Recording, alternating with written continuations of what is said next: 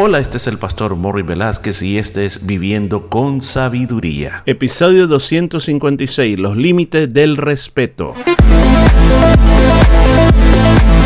Y en el programa de este día estaremos aprendiendo cómo aplicar la sabiduría de Dios a nuestra vida a través del libro de Proverbios. Muchos consejos muy hermosos basados en la palabra de Dios. Todo esto y mucho más en Viviendo con Sabiduría. Y bienvenido, ¿cómo se encuentra? Te saluda Morris Velázquez, estamos aquí listos para otro consejo de la palabra de Dios. Siempre, siempre me gusta recordarle de que por qué tenemos que vivir haciendo errores en base a las decisiones que tomamos. ¿Por qué no? Tomamos los consejos que están en la palabra de Dios, los aplicamos a nuestras vidas y le aseguro que nuestra vida va a mejorar. Ese es nuestra misión al estar haciendo todos estos episodios devocionales para que usted pueda crecer mucho más en su vida y tenga sabiduría. Así que hoy vamos al versículo 21 Siempre estamos en el capítulo número 29. Dice la palabra de Dios, el siervo mimado desde la niñez por su amo, a la postre será su heredero. Muy bien. Mira, ¿qué es lo que está tratando de comunicar este versículo bíblico? Tratemos de entenderlo siempre comenzando qué es lo que quiere decir. Lo que quiere decir eh, claramente es de que a las personas que trabajan para ti, tienes que tratarlas de una manera diferente a como tratas a tus hijos. Porque si no tienes cuidado, si no tienes cuidado, eh, se va uno tener que lamentar posteriormente porque esa persona se puede revelar y hasta quitarnos lo que nos corresponde a nosotros o lo que le corresponde a nuestros hijos. ¿Qué es lo que está diciendo Salomón? Bueno, por ahora lo vamos a analizar. ¿Qué es lo que está diciendo Salomón? Lo que está diciendo Salomón está hablando del siervo. ¿Quién es ese siervo? ¿Quién es ese esclavo? En, aquellos, en, aquella época era tan normal de que muchas personas caían bajo la esclavitud por muchas razones. muchos porque eran prisioneros de guerra, otros porque no podían pagar una deuda, tenían que para pagar la deuda quedar eh, como sirvientes, criados o esclavos por un periodo de tiempo, ¿no? en el caso de Israel había un tiempo específico, hasta que la persona consideraba que, digamos, si a cinco años de trabajo era lo que lo calculado para pagar la deuda, pues después de eso quedaba libre y aún más si, e, si era parte, su jefe también era judío o su amo era judío, también tenía derecho a una compensación cuando saliera. Así que muchas personas consideraban la esclavitud como un medio para eh, mejorar la vida, como para hacer un reset económico si te, había, si te había ido mal en la vida y comenzar de nuevo. Ahora, algo que es bien claro aquí. Una de las cosas que la ley establecía es que cuando, por ejemplo, este siervo, por ejemplo, esta persona que por pagar su deuda eh, se sometió a una esclavitud y viene su amo y su amo le da una mujer y se casa y tienen niños, cuando él salía, cuando él quedaba libre y se iba, él no podía salir con su mujer ni tampoco con su niño. Él salía él solo. Ahora, ¿cómo era la única manera de quedarse en familia?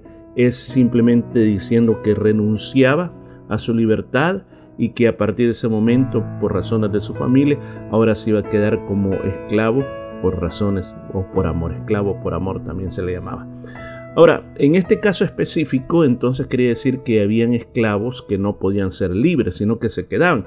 Entonces, muchas veces por el hecho que habían nacido en la casa, por su eficiencia también, muchas veces se les daba mucha confianza y a veces al darles mucha confianza, eh, comenzaban a tomar una conducta que eh, era rebelde contra el amo eh, y muchas veces hasta, hasta la podrían matar. O sea, aunque habían muchos castigos para los, los esclavos o los siervos que se rebelaban. Pero el principio que está tratando de decir aquí es un principio bien importante. Y esto va con aquellas personas de que eh, trabajan como, como jefes o como supervisores y tienen a su cargo eh, personas que muchas veces son compañeros, son amigos que tal vez usted le dio trabajo y hoy ha comenzado a trabajar en la compañía. O muchas veces también son hermanos en Cristo de la misma iglesia que usted les ha dado la oportunidad de venir a trabajar en la compañía y quizás usted es el dueño y usted es el jefe quizás de esa compañía y entonces tiene que relacionarse con estas personas. Ahora, ¿cómo debe ser? Aquí es un consejo. ¿Cómo va a ser la relación con las personas que trabajan para mí? Pues una de las cosas que está aquí claramente, claramente, aquí eh, eh, Salomón está hablando de la palabra eh, mimar o, consentir. es una palabra que usted pero ¿cómo yo voy a mimar a consentir a a un empleado mío. Lo que llega a suceder, el, problema o la traba más grande es cuando se confunde la amistad, cuando se confunde el hecho que son hermanos en Cristo dentro de un trabajo. Entonces a veces han pasado casos en que dicen, no, pues si yo lo conozco, entonces llega tarde o, falta y entonces piensa que porque use un hermano en Cristo, porque es un amigo, no le va a llamar la atención, porque fuera del trabajo hay un nivel de amistad y dentro del trabajo pues se pretende que sea lo mismo. No, aquí claramente está aconsejando que nosotros sepamos, sepamos cómo poner eh, divisiones o cómo poner cada cosa en su cajita, si podemos decir. Una cosa es la amistad, otra cosa es la relación profesional. Las dos cosas tienen que ser tratadas de una manera diferente. Fuera del trabajo se es este el amigo que es, pero dentro de la empresa tiene que haber una responsabilidad. Y entonces está llamando a las personas que tienen esta potestad de decir, cuidado, cuidado, en que tú consientas demasiado porque al final vas a, vas a, lamentarlo. Al final vas a, a, lamentarlo porque esa persona no va a ser un buen servidor o esa persona puede hasta rebelarse contra ti y puede crear problemas de una manera grande. Ahora, ahora pensemos también en el aspecto, porque este aspecto apunta al aspecto trabajo.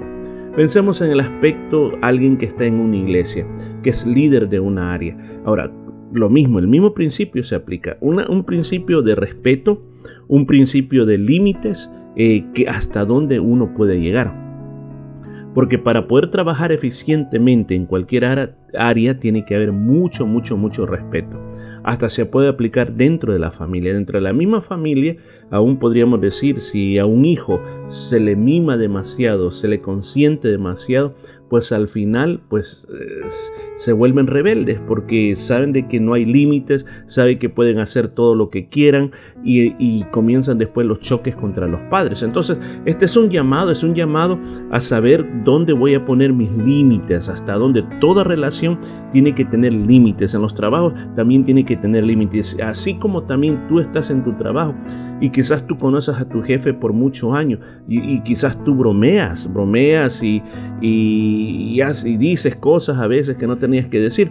Entonces dice, no, pero es que yo lo conozco. No, aquí nos llama, hay que ser sabios y respetar a la persona por aquella autoridad que se les ha dado. Eso es bien importante. Cuando eh, no se toma en cuenta esto, por eso es que después vienen los choques, choques dentro de los trabajos, de que a veces hay cosas, la presión del momento hace que eh, se digan cosas, que se hagan cosas y hasta que se haga una renuncia. Dice, cuidado, cuidado, acuérdate que en todo hay límites hasta donde tú puedes llegar. Aún en las iglesias también, en las iglesias, eh, cuando se trabaja en ministerios, también tenemos que recordar que el amor es una de las cosas bien principales de servir al Señor con amor y luego es la obediencia, la obediencia, saber que si esa persona Dios le ha dado una autoridad, pues en obediencia saber respetar esa autoridad y no tomarlo a la persona como no, si es mi amigo, no, si yo lo conozco de años, yo sé quién es, no, nos lleva a, otro, a, otro, a otra situación, aún volvamos al, núcleo de la familia, es lo mismo. En las mismas familias, escúcheme bien, es cierto que somos familia, pero dentro de las familias también se necesita el respeto. Si el respeto se pierde, si los hijos y respetan a los padres, pues va a terminar mala situación, va a terminar mala situación. Eh, y, si los, inclusive, y los padres deben respetar a los hijos, claro, o sea, ¿en qué sentido tienen que respetarlo? No en el sentido de, podemos decir, eh, son mi autoridad, mis hijos son mi autoridad, no en ese sentido, sino que en el sentido de que nosotros sabemos quiénes son, son nuestros hijos y sobre ese papel nosotros sabemos que ellos tienen derecho a su propia vida, que nosotros los vamos a aconsejar, pero también les vamos a guiar. Entonces es una relación recíproca que nosotros siempre tenemos que recordar en todo tipo de relación. Entonces el consejo de este día que se nos está que se nos está dando y si usted lo puede tomar para usted en un día como hoy es simplemente esto, siempre tienen que haber límites en las relaciones, tanto laborales como también en las relaciones en iglesia y en las relaciones familiares.